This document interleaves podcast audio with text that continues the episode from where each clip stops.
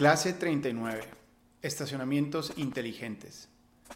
Cobro de estacionamientos de la vía pública para regular y hasta reservar espacios sin perder tiempo. Hola, pues bienvenidos de nuevo. Hoy vamos a continuar con el tema de movilidad. Es la última semana donde estaremos compartiendo un par de clases al respecto eh, antes de pasar al capítulo de ciudad accesible. Eh, pero pues en este tema de ciudad móvil y de la movilidad sustentable, estamos pues llegando a, algunos de los detalles que van a marcar una diferencia significante en esa transición del el modelo actual diseñado para automóviles y de dispersión hacia uno de pues movilidad sustentable, caminabilidad, usos mixtos, transporte público y muchísima menos dependencia sobre el transporte eh, motorizado individual.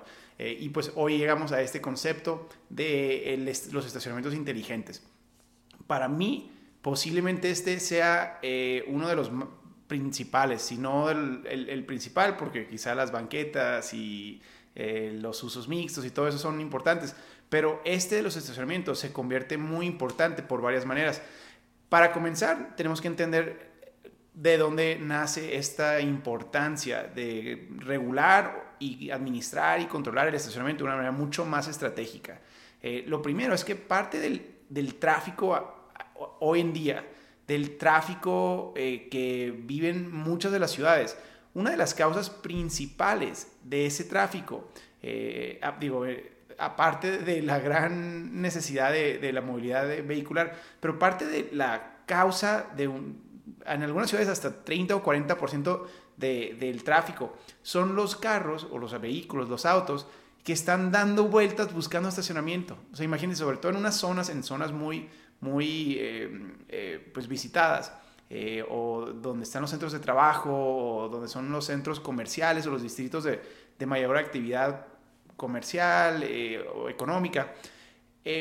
muchas veces estamos siendo testigos eh, con ese tráfico, esa saturación donde, los, donde parece que no se, no se mueve para nada el, tráfico a ciertas horas, sobre todo a horas picos. Estamos viendo, estamos viendo testigos a un problema interesante donde el no encontrar estacionamiento rápidamente eh, hace que muchos conductores tengan que dar vuelta y vuelta y vuelta o estar esperando a que salga una persona, sobre todo cuando son estacionamientos de la vía pública. Eh, cuando están en la calle, los estacionamientos, eh, y es donde empezamos a, atorar al resto del tráfico vehicular, eh, y, pero eso pues impacta también el transporte público y todo ello. Entonces, a lo que estamos tratando de llegar es que si pudiéramos eliminar esa, esa gran cantidad de conductores que están perdiendo tiempo y causando más tráfico y obstruyendo el flujo natural de, de, de ciertas zonas, eh, lograríamos reducir la cantidad de tráfico de manera inmediata. Entonces, eso es parte de, esto, de este tema que estamos trabajando hoy. Ahora, parte de la reflexión más profunda de esto es que el estacionamiento de la vía pública es, es, una, es un terreno importante, es, es, un suelo eh, en muchas ciudades que cubre una porción importantísima del, del terreno existente del, del, municipio, de la ciudad, eh, sobre todo el terreno público.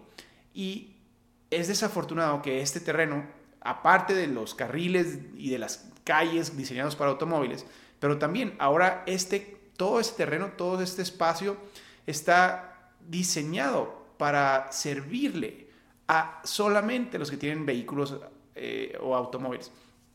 es decir, es, un, es un bien público que estamos eh, financiando todos como sociedad, como comunidad, pero que los que obtienen un beneficio de él son solamente los que tienen un vehículo individual.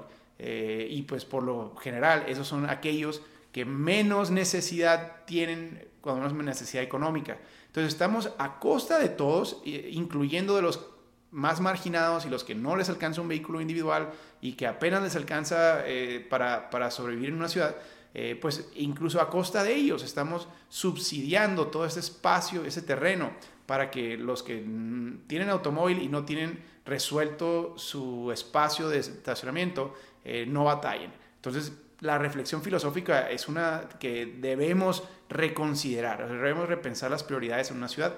Eh, y bueno, o sea, es, esto em, también eh, recompensa, y, parte de esta reflexión va a ser incluso necesaria resolver, recompensa a los desarrolladores o a los emprendedores que no previeron adecuadamente sus necesidades de estacionamiento. es decir, muchos desarrolladores, no nomás por los códigos de construcción que te piden una cantidad de cajones mínimos de estacionamiento. No, olvídense de esa parte de la ecuación que, es muy importante, el debate sobre los mínimos y los máximos eh, de, cajones de estacionamiento a pedirle a los desarrolladores cuando construyen un edificio, un centro comercial, vivienda, todo ello. Eh, mientras que ese debate tiene, tiene un lugar, eh, mucho de lo que estamos impulsando es, es esta filosofía donde el mercado resuelve y regula mejor que cualquier requisito eh, en las normas de construcción que podamos poner desde la autoridad. Eh, el, mercado va a tener muchísima más sabiduría en adivinar, en predecir cuántos cajones de estacionamiento necesita un proyecto. Eh, porque si no lo hace, si no lo prevé de manera adecuada, el, el inversionista puede perder muchísimo dinero. Entonces, como el inversionista está pensando en maximizar sus ganancias, en poder eh, vender al mejor precio posible y no quedarse con un edificio eh, sin poder venderlo por, por falta de eh, elementos básicos de un desarrollo que todo constructor y todo emprendedor de desarrollo inmobiliario sabe que los cajones de estacionamiento son un, son un requisito para que tu proyecto tenga éxito. Entonces ya sea si seas vivienda o si es comercio, pues hay fórmulas que predicen cuántas necesidades van a necesitar tus clientes para poder rentarte o comprarte en tu edificio o en tu, en tu plaza comercial, todo eso. Eh, entonces, el, querer poner un requisito de una cantidad mínima o una máxima en, nuestra normatividad, eh, realmente sale sobrando, porque los interesados, los principales interesados en adivinar ese número son los desarrolladores, no es la autoridad. Eh, el problema de esto es que la autoridad está tratando de, evitar este tema que platicamos al principio. El, gran problema causado cuando un desarrollador no prevé de manera adecuada sus cajones y luego no solamente es uno, sino son muchos, son 10, 20, 30 o 50 en una zona que no lo prevén adecuadamente. Y entonces, como la ciudad tiene estacionamientos en la vía pública que estaba pues queriendo mantener más o menos disponible, Ahora, y ese es el gran problema al que quería llegar, esos desarrolladores, esos constructores eh, que, vieron que en su zona había eh, espacio disponible en la vía pública, entonces ellos están pensando, pues mira, yo me puedo ahorrar dinero porque mis clientes van a poder usar ese espacio. Eh, y entonces ese cajón de estacionamiento que a mí me iba a construir, costar construir, pues no sé, 50, 100 mil pesos, estamos hablando de 3 mil, 5 mil, hasta 10 mil dólares en una zona que puede costar ese espacio eh, en un proyecto privado, pues me lo ahorro porque pues a mi cliente le doy un ahorro significante en su renta o en su compra y, y, él a sus clientes les puede, o en el caso de un centro comercial, les puede transmitir que pues no se preocupen porque a una distancia muy cercana, en menos de 5 minutos van a poder encontrar un lugar donde estacionarse cómodamente. El problema es que en una zona que está teniendo un impulso de desarrollo económico importante, eh, ese desarrollador identifica esa oportunidad al mismo tiempo que muchos otros emprendedores también.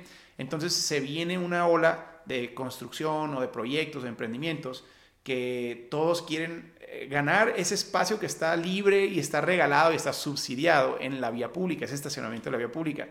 Y de repente 5, 10, 15 años después, esa zona es un caos completo.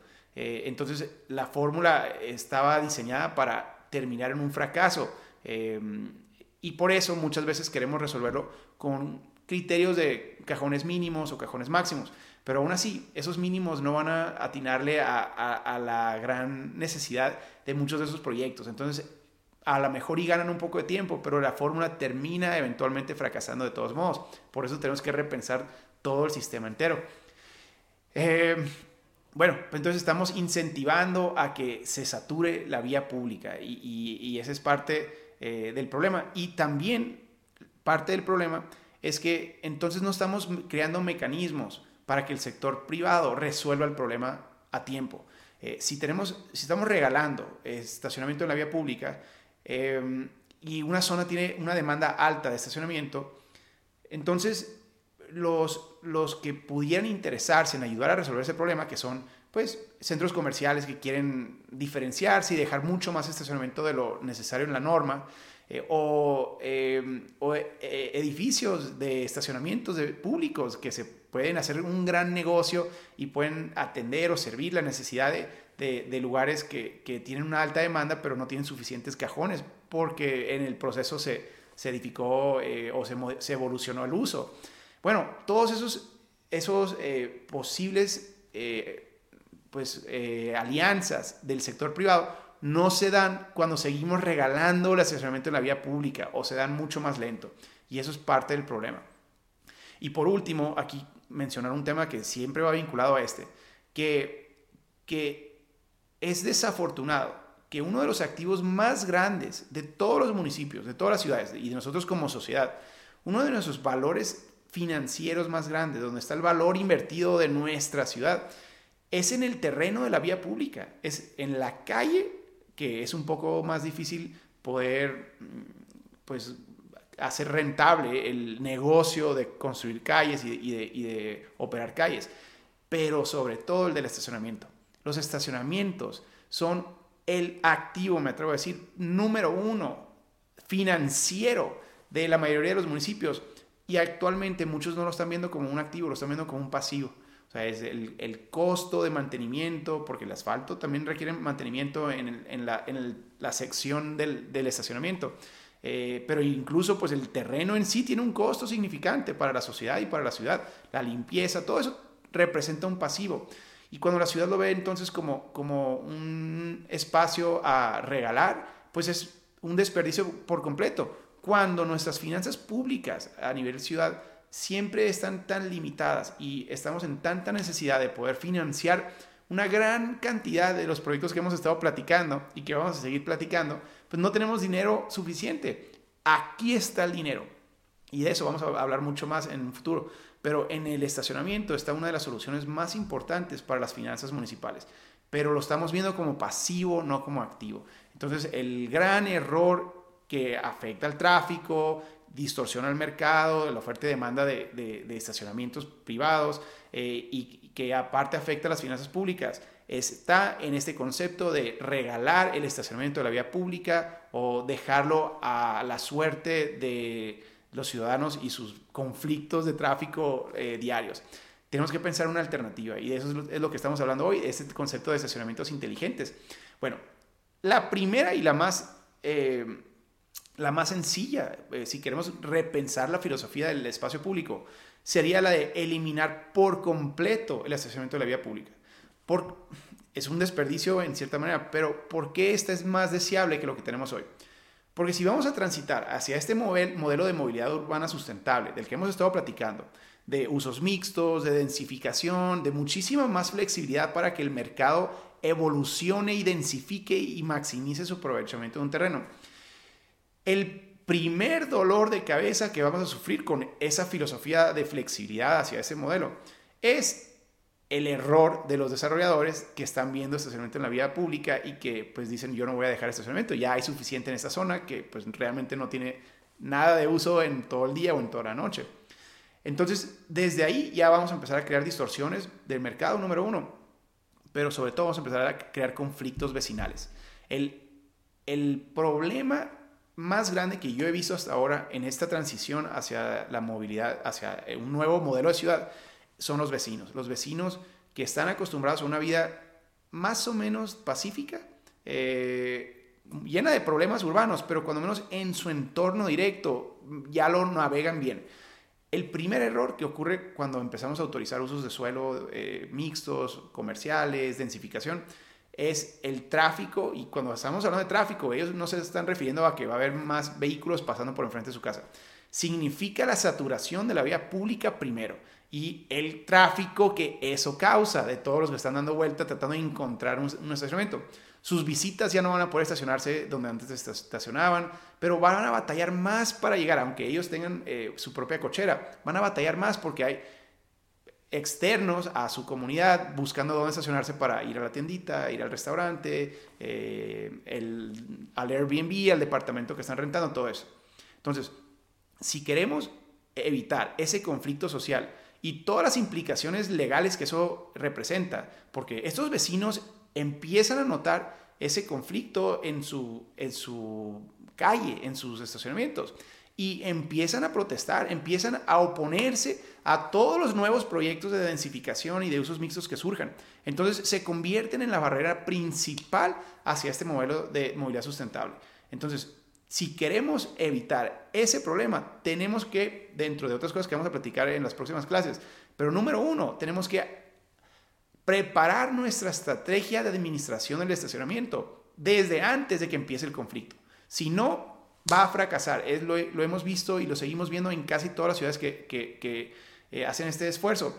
Y si lo imponen eh, de manera obligatoria con un nuevo programa de ordenamiento territorial, con nuevas normas y todo eso, si lo imponen porque es lo mejor para la comunidad, para la sustentabilidad, para el cambio climático, y, lo imponen, van a perder las elecciones en las próximas eh, elecciones y su gobierno no va a poder continuar porque ese tipo de resistencia ciudadana tiene un poder increíble para detener el progreso por culpa de nosotros, de no haber previsto elementos muy sencillos, como es este caso del estacionamiento de la vía pública.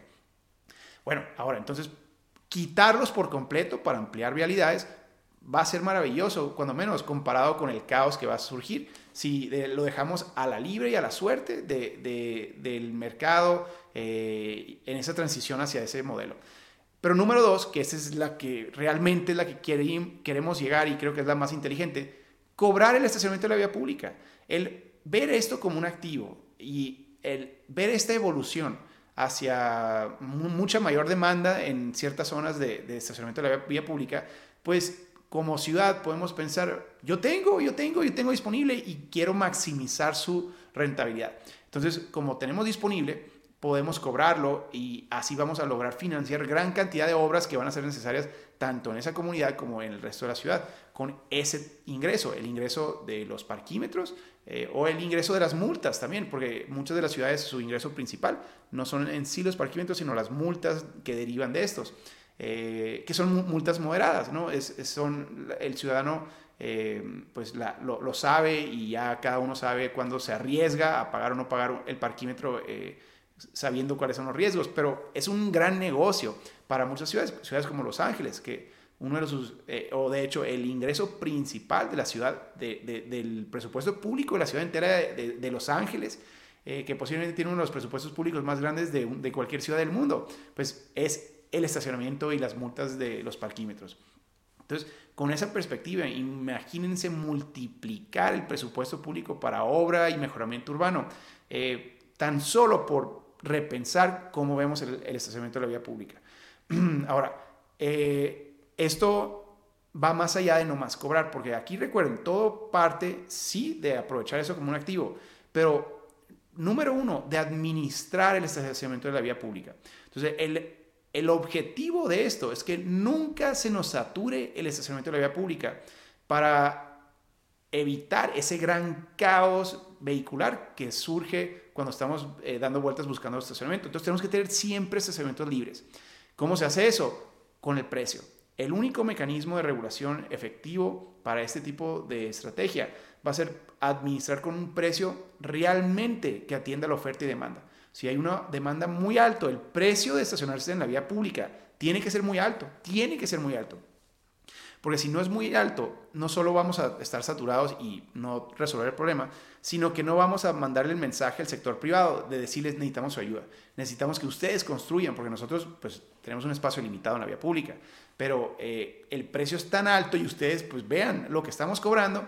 Queremos que ustedes construyan edificios de estacionamiento, que dejen espacio en sus terrenos para cobrar si quieren, pero para poder darle mejor servicio a sus clientes eh, con estacionamiento suficiente. Entonces, ese precio alto va a mandar ese mensaje y agilizar la solución a través de la construcción de esas soluciones. Eh, ahora, tenemos tecnologías interesantísimas ahora donde podemos usar mecanismos de precios dinámicos, como lo hacen eh, Uber y esas plataformas de, transporte. Cuando hay una demanda alta en horas pico, eh, te dice actualmente el, precio de tu transporte es el doble o el triple, pero si gustas esperarte unos minutos, posiblemente baje. Lo mismo tenemos que pensar en todas nuestras soluciones de, de administración de vía pública, tanto para calles de, cuota como para estacionamientos eh, con parquímetros, sobre todo cuando usamos parquímetros digitales. Y eso es lo, a lo que quería llegar. Ya tenemos alternativas, tecnologías que hacen muchísimo más fácil este programa de, regulación de espacios públicos eh, y de parquímetros, sin la necesidad de instalar parquímetros físicos individuales, estacionamiento por estacionamiento. no, no, nomás eso representa un costo extraordinario esa inversión inicial que pues, va a afectar eh, la rentabilidad del proyecto, sino que ahora tenemos a través de esto la posibilidad de reservar en cualquier eh, ciudad muchos de los ciudadanos eh, y pagar su, propio estacionamiento. Y, y, pues eso te evita un costo gigante. Ahora ya no nomás te permite instalar de manera inmediata, sin nada de inversión en una zona u otra, estacionamientos pues cobrados, sino que con algunos kioscos estratégicos para que aquellos ciudadanos que no tienen teléfono o que se les acabó la batería o que se les acabó el internet, este, que de todos modos queremos darles acceso a estos espacios, bueno, ponemos unos cuantos kioscos solamente, no tenemos que poner uno en cada estacionamiento. Y de nuevo, eso hace mucho más rentable el proyecto eh, entero. Eh, ahora, si estamos ya usando herramientas digitales, ahora sí podemos incorporar tecnologías de tarifas dinámicas y ese tipo de cosas. Y le voy a agregar un componente importante que estamos viendo en algunas plataformas eh, surgir que para mí va a ser todavía más importante, que es reservar tu espacio desde antes de llegar, incluso desde cuando sales de tu casa, saber exactamente dónde te vas a estacionar. Porque recuerden, lo que queremos con mucho de esto eh, es sí transicionar hacia este modelo de movilidad sustentable, evitar los conflictos vecinales que esto va a generar, pero también evitar que las personas estén buscando estacionamiento, porque si aún con parquímetros, de todos modos hay saturación o hay confusión de cuáles son los espacios o las zonas donde hay más disponibilidad, pues no vamos a haber resuelto ese problema que dijimos desde un principio, que es el evitar que estén dando vueltas y perdiendo tiempo y causando tráfico los ciudadanos. Y entonces si estamos usando tecnologías digitales, eh, vemos a plataformas este, como eh, Panapark, eh, que en Panamá emprendió con una modalidad donde pueden reservar los usuarios su estacionamiento específico desde antes de llegar a la zona.